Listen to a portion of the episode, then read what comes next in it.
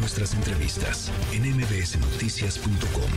Escuchas a Ana Francisca Vega. Epicentro. Epicentro. Con León Krause. León Krause arranca pues la temporada, digamos así, de debates eh, allá en Estados Unidos con el primer debate republicano sin el expresidente Trump.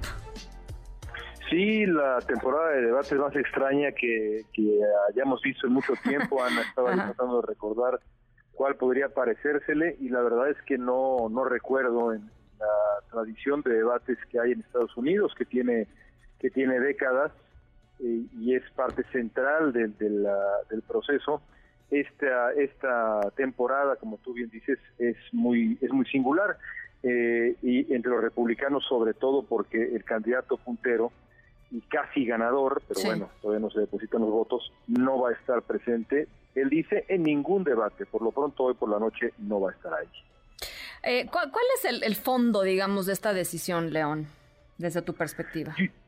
Yo, creo que es una, es una, es, vaya una decisión eh, enteramente lógica desde el punto de vista de la estrategia electoral, Ana. Si tienes 40 puntos de ventaja, 35, 40 puntos de ventaja sobre tu más cercano perseguidor y, sobre los demás 55 puntos de ventaja, pues eh, lo único que podría conseguir Trump eh, de presentarse sería pues eh, tomar riesgos innecesarios. Si, si la meta es tener la candidatura, ¿para qué regalarle tiempo junto a él la posibilidad de que de pronto le hagan una pregunta o hay algún intercambio en donde Trump, eh, eh, digamos, se tropiece. Ha pasado, eh, hay, ejemplos en la historia de los debates en Estados Unidos en donde un puntero cae después de un debate, le pasó a Rick Perry después de hacer un verdadero oso en un debate de las primarias en el 2011.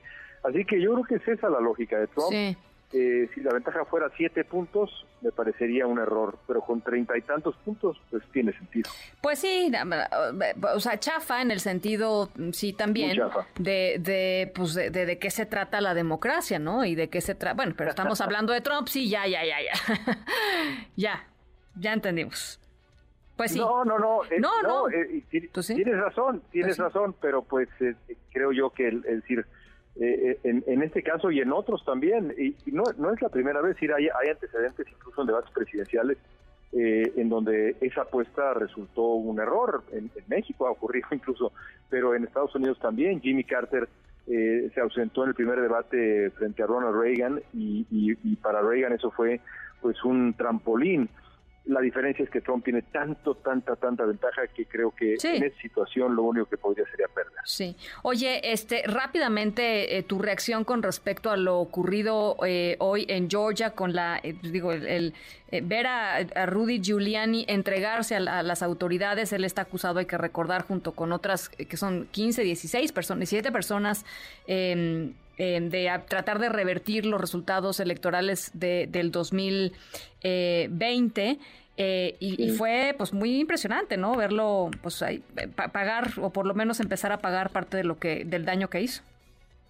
Surrealista, sin duda, y, y, más cuando tomas en cuenta que Giuliani fue, digamos, un fiscal eh, muy severo, un, hombre que antes de ser alcalde de Nueva York fue, fue eh, conocido por, por, por perseguir, por ejemplo, las mafias del noreste de Estados Unidos precisamente con el mismo mecanismo eh, eh, de una, fórmula que se llama RICO, basada en, digamos, la investigación de, de, sistemas de crimen organizado, y Giuliani la utilizó para ir tras la mafia. Bueno, pues ahora el que enfrenta ese sistema que él utilizó tantas veces, pero como acusado, fichado, con foto, es, eh, es Giuliani.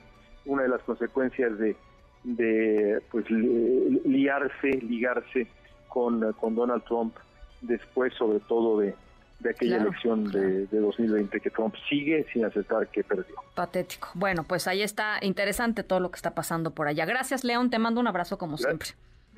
Igualmente, Ana, un beso. Noticias.